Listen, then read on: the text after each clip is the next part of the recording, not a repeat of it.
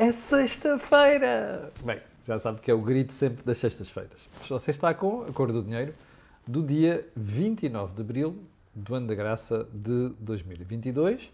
O meu nome, como sabe, é Camilo Lourenço e todos os dias, às 8 de manhã, estamos aqui para comentar a, política, a economia perdão, e a política nacionais. Bom, a agenda de hoje é brutalmente extensa e eu gostava de não exagerar no tempo.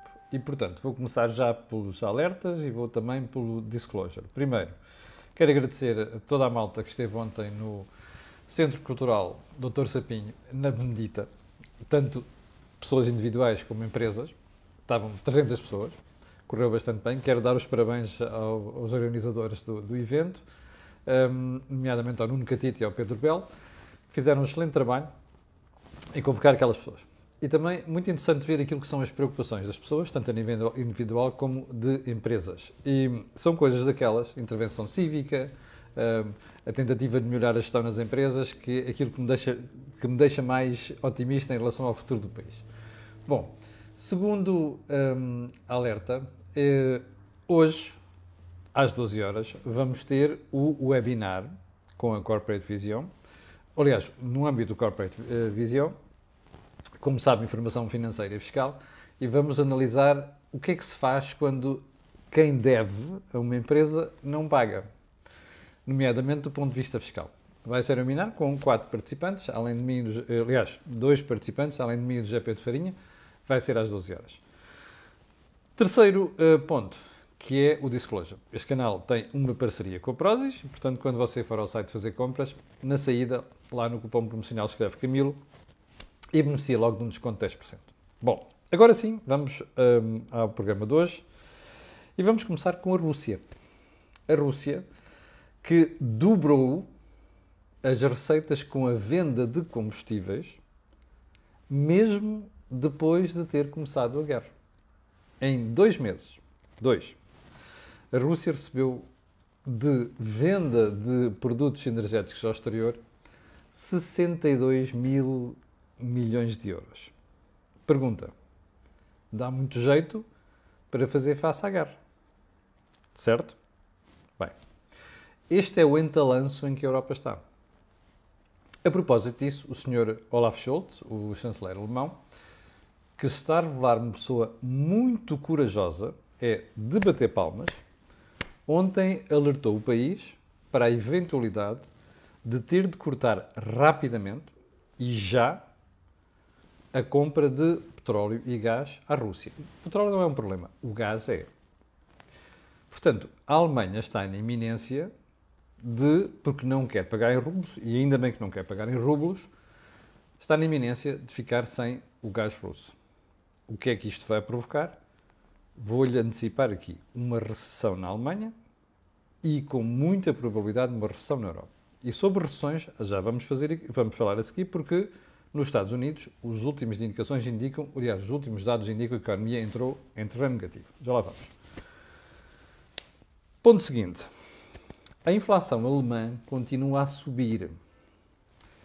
UPA, UPA, 7,4%. O último número. Eu não me lembro destes números desde os anos 70, quando vamos àquelas séries longas à procura daquilo que são os indicadores económicos. Isto é preocupante. A Alemanha tem como missão, preocupação, objetivo, viver sempre com crescimentos de preços entre os 0 e os 2%. É aquilo que é o mandato dos bancos centrais.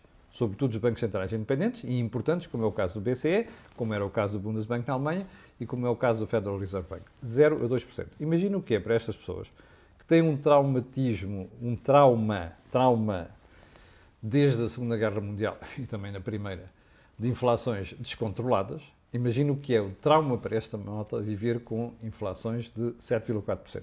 Isto vai correr mal. E não tarda nada, nós vamos, nós vamos ter um broá na Alemanha, não é do Bundesbank, é do povo alemão, a exigir que o BCE se porte à altura. E sobre isso também vamos falar a seguir. Ponto seguinte.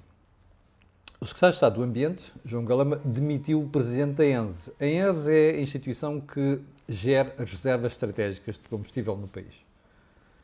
O que eu acho estranho nisto é que ainda ninguém nos explicou, nós cidadãos, porque é que aquela demissão ocorreu. porque ele foi convidado a demitir-se. Parece que não é uma coisa muito bonita. Aguardemos. Ponto seguinte. Ontem soubemos pela boca do Dr. Paulo Mota Pinto, que é o novo líder parlamentar do PSD, que o PSD devia apostar numa revisão constitucional nesta legislatura. Alguém no PSD que explique ao Dr. Paulo Mota Pinto e ao atual líder ainda que a revisão constitucional não é a coisa mais importante que o PSD precisa defender. Há outras causas, há outras preocupações muito mais importantes. O país é governável sem uma revisão constitucional. Portanto, isto não é o ponto.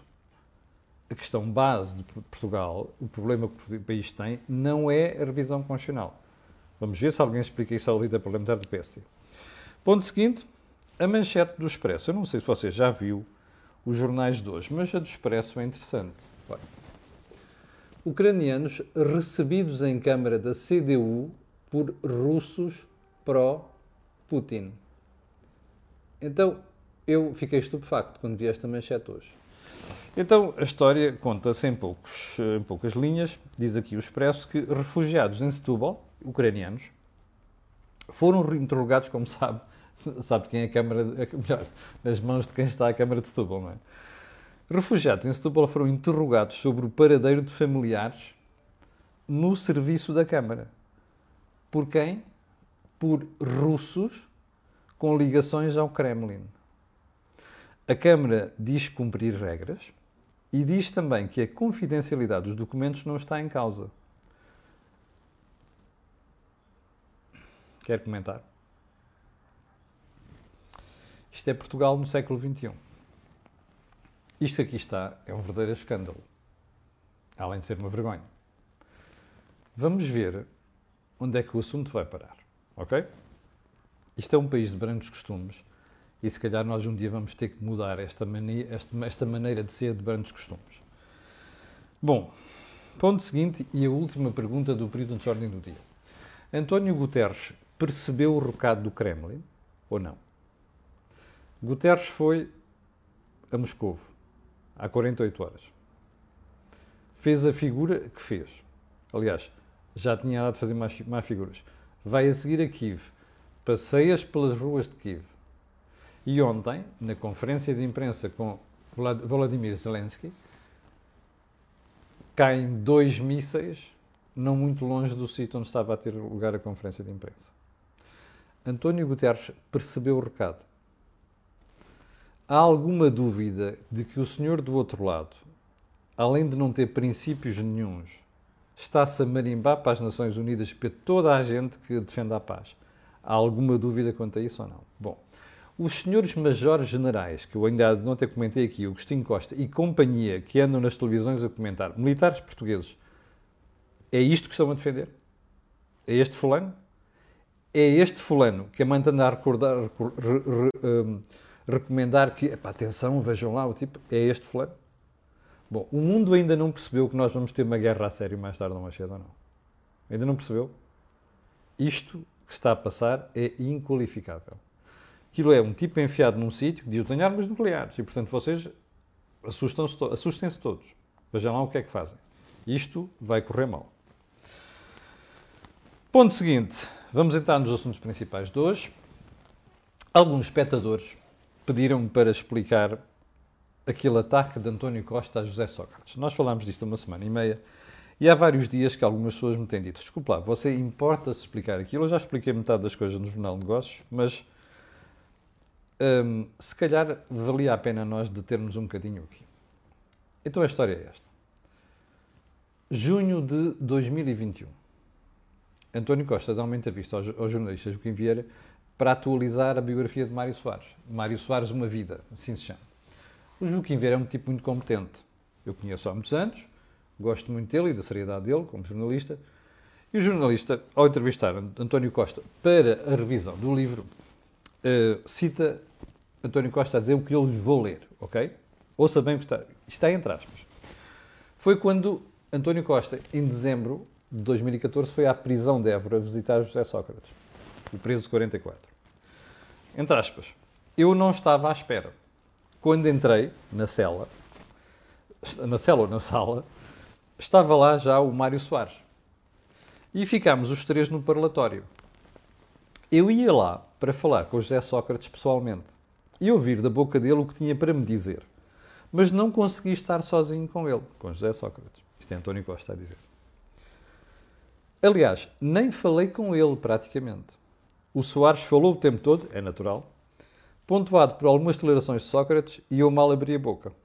O Soares fez ali um comício contra a, contra a injustiça e a canalice que isto é. Lembras destas palavras de Soares? E o outro, e o outro, o José Sócrates, veja lá a linguagem. E o outro acrescentava que sim, que era tudo uma canalice e não sei o quê. Agora atenção a esta parte. O Soares não estava para ir lá naquele dia. Portanto, o Sócrates mandou-o ir. Atenção a esta parte. Em primeiro lugar, porque nunca quis ter uma conversa cara a cara comigo. E em segundo lugar, porque me quis condicionar através do Soares. Agora, isto é o cereja no topo do bolo. Ouça bem esta parte. O que, aliás, só agravou as minhas suspeitas sobre a coisa toda. E depois do que vi já, entretanto, e que o próprio Sócrates não desmente, concluo, concluo que ele, de facto, aldrabou-nos. Fechar aspas. António Costa, nas suas próprias palavras, a Joaquim Vieira. E é isto que alguns espectadores estão estupefactos e me dizem assim: você importa-se explicar isto? Eu já dei meia explicação, mas eu acho que. Mas vou explicar aqui. Primeiro, vamos situar isto no tempo: junho de 2021. E isto é divulgado agora. a pergunta mais importante é porquê é que António Costa faz isto agora? O processo já, está, já é conhecido há muito tempo, já sabe o que é que, entretanto, as acusações contra Sócrates e não sei das quantas. Bom, há aqui duas possibilidades. Ou António Costa um, quer ajustar contas a posteriori com José Sócrates. É uma possibilidade. Eu acho que não é a mais importante. Ou então é algo mais grave. António Costa percebeu em junho de 2028 que as acusações contra José Sócrates são tão graves que, com muita probabilidade, António, eh, José Sócrates pode ser condenado. Ora, se José Sócrates for condenado, isto é um problema para o Partido Socialista e também para o seu líder. Porque António Costa devia ter-se demarcado José Sócrates mais cedo, porque é uma questão, a questão é esta. Se ele diz isto, repare nesta gravidade disto. Hum, ou seja, isto, o que ele, Sócrates disse, só agravou mais as minhas suspeitas sobre a coisa toda. Então, espera aí. Então, António Costa, se nessa altura suspeitou que havia alguma coisa de wrong, wrongdoing, no comportamento de José Sócrates, não se devia ter demarcado disto mais cedo. Esperou por junho de 2021 para dizer isto? a um jornalista. Hum, il. Não é? E o meu naso diz-me que alguma coisa cheira a esturro aqui. Então isto é cheira a esturro porque repare, o doutor António Costa sempre disse ah, a justiça o que é a justiça e a política o que é da política. Isto é justiça. Então, António Costa nunca comentou justiça, pois não. Recusou-se a comentar a justiça. Comenta agora. Il mio naso, com suspeitas sobre a coisa toda. Pois é, eu acho que António Costa percebeu que José Sócrates pode ser condenado. Ou apenas por aquilo que já foi divulgado, ou porque dentro da magistratura, que há política na magistratura, inclusive metido com maçonaria pelo meio, alguém deve ter superado aos ouvidos de Costa, pá, tu vê lá, demarca-te, porque este gajo vai ser condenado. Percebe? Isto é a minha explicação. Haverá aí muitas que são simpáticas e haverá umas que são piores do que as minhas. Mas pronto, eu vou ficar com esta. Perceberam a malta que me pediu para explicar isto? É isto. Bem, hum, ontem, na discussão do Orçamento de Estado, vamos fast forward, carrega para a frente. Discussão do Orçamento de Estado ontem. E eu destaquei este ponto, eu vou falar do orçamento a seguir, mas destaquei este ponto, que é para você perceber onde é que chega a mentira. O Primeiro-Ministro deu a entender ontem no Parlamento, face àquela chuva de acusações sobre a inflação e a perda de rendimentos, não sei o quê, e a austeridade, e já vamos à austeridade, o Primeiro-Ministro deu a entender que nos aumentos de 2023, Portanto, quando se avaliar a inflação em novembro de 2022, um, o governo vai aumentar os salários para compensar a inflação. Eu vou-lhe dizer já aqui qual é o qualificativo para esta promessa. Mentira. Ok? Não esqueça do que eu disse hoje, 29 de abril. Porque se em, dezembro de, se em 29 de dezembro eu me estiver enganado, eu juro-lhe que peço desculpa. Isto é mentira. A inflação este ano vai ser elevada e vamos ver isso a seguir, porque o BCE finalmente reconheceu a burrada que fez, que a Barbie fez, que lá está. A inflação vai ser elevada e não vai ser 4%. Portanto, o senhor Primeiro-Ministro está a mentir. Ele não vai subir salários de acordo com a inflação. Fica dito e redito aqui. Então vamos agora a, aos assuntos também da edição de hoje. O governo está a cobrar mais impostos do que devia. Bom, porquê é que eu digo isto? Vamos lá à execução orçamental de, anunciada ontem, do primeiro trimestre. Ficámos a saber que o Sr. Dr. João Leão vai sair em braços, em ombros, excedente 672 milhões de euros. Ok? Excedente de 672 milhões, milhões de euros que assentam onde? Adivinhou? Receita fiscal. Sabe quanto é que cresceu a receita fiscal no primeiro trimestre? 15,4%. Ouviu bem? 15,4%. Bom, mas quer mais? Sabe quanto é que subiu. Deixa-me lá ir aqui. Sabe quanto é que subiu os impostos indiretos, nomeadamente um, o IVA? 16%. Está a perceber ou não? O senhor Fernando Medina ontem, já preocupado, já percebeu o que é que a crítica ia aparecer. Ah, não, isto tem a ver com a recuperação da atividade económica. É óbvio que tem. Mas a questão é esta. Então, se a atividade económica está a recuperar e se os impostos são brutalmente elevados, para 15,4%, ah, a despesa caiu. Como você sabe, acabaram-se as medidas Covid ou reduziram substancialmente, portanto a despesa caiu. Sabe o que é que isto quer dizer? Que nós estamos a pagar muito mais do que devíamos estar a pagar neste momento. Pergunta: você acha que o governo está preocupado com isto? Não. Isto tem um nome, chama-se austeridade. Você, além do problema da inflação, que já está a perder 4 pontos percentuais do poder de compra, você leva com esta fiscalidade vergonhosa e proibitiva. E o Sr. Ministro das Finanças dá como explicação para isto a piada económica que está a crescer. Bom, você está a perceber como é que está a ser comido e já percebeu o Sr. contribuinte como é que está a ser violentado. 15,4% numa conjuntura destas? Bom, nós estamos a pagar impostos a mais. Bom, um, e já percebeu, os brilharetes orçamentais fazem-se assim. Lembra-se da manchete do público desta semana. 2.800 milhões de euros ficaram por gastar. Certo? Bom, está a ver a queda daquilo que é a despesa com a questão da pandemia. A verdade é que você chega agora a esta situação e você tem crescimento da receita de 15,4% e tem despesa a cair. É óbvio que os brilharetes orçamentais fazem assim, cativações inteligentes, não é? Aliás, eu, como lhe disse aqui várias vezes, a ideia de João Leão, e pelos vistos Fernando Dinheiro dou isto, ele, Fernando Dinheiro parece cada vez mais do Gaspar, está obcecado com o déficit, com, com a dívida. O Gaspar, na altura, ele não tinha solução, não é? O país estava já a cair no, no abismo. Este tem. Sabe o que é que o Governo está para fazer? Eu vou-lhe dizer. A previsão de déficit para este ano é 1,9%. E como sempre lhe disse aqui, a ideia é pôr o déficit abaixo de 1%. Percebe? Eu acho bem que se procure ter mão no déficit na dívida. O que não pode acontecer é isto estar a ser feito só pela receita, ou seja, pelos impostos. Está a ver o raciocínio? Ou seja, o Governo não está preocupado com a despesa. Anda para aí a contratar tudo e mais alguma coisa, gasta não devia gastar. E depois, a solução é carga fiscal. E já agora, você prepare-se, porque na segunda-feira vamos falar sobre isto. Você ainda vai ter mais um imposto, ou vai ter carga fiscal mais elevada porque tem um problema na segurança social. Devemos dizer isso. Bem, ponto seguinte. Está a ver o acordo para baixar o preço de energia, de eletricidade. Ontem, os jornais foram ouvir aquelas empresas mais energy intensive, são aquelas que consomem mais energia. Têxtil, sobretudo a cerâmica, algumas da área automóvel, está tudo feliz. Algumas até dizem, ah, não chega. Isto está apenas para não perder dinheiro. É mentira. Ok? Já agora uma coisa. Eu não fico preocupado que fechem empresas. Fico preocupado é se sustentarmos artificialmente empresas. Isso é que não me parece correto.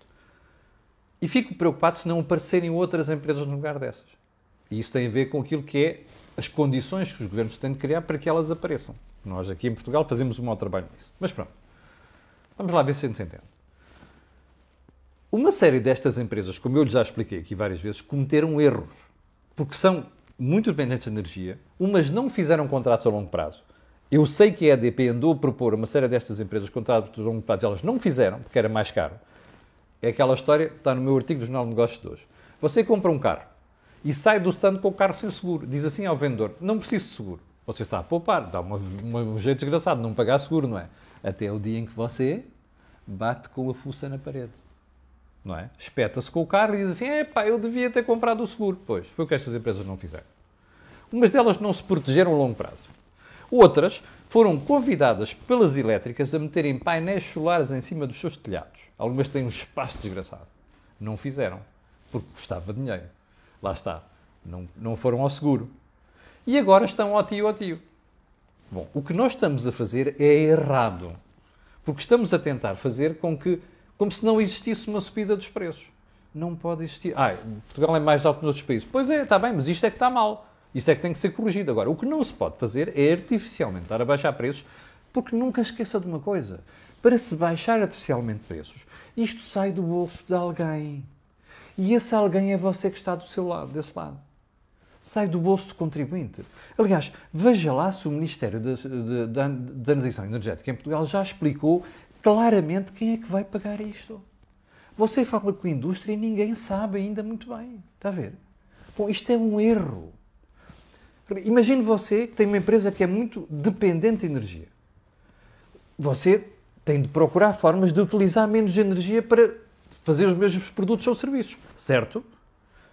Se você não tiver uma baixa de preços, vai ser encorajado a fazer isso. Não vai. Isto é um erro, percebe? A única coisa que o governo devia, ter, devia fazer era, em alguns casos, uma ajuda aqui e ali, sobretudo para as famílias, algumas empresas e mais nada. Isto não pode ser feito. Isto é política energética errada, percebe? E nesse aspecto, Portugal e Espanha estão de mãos dadas. Isto é um erro que a Península está a fazer. Os preços estão muito elevados? Estão.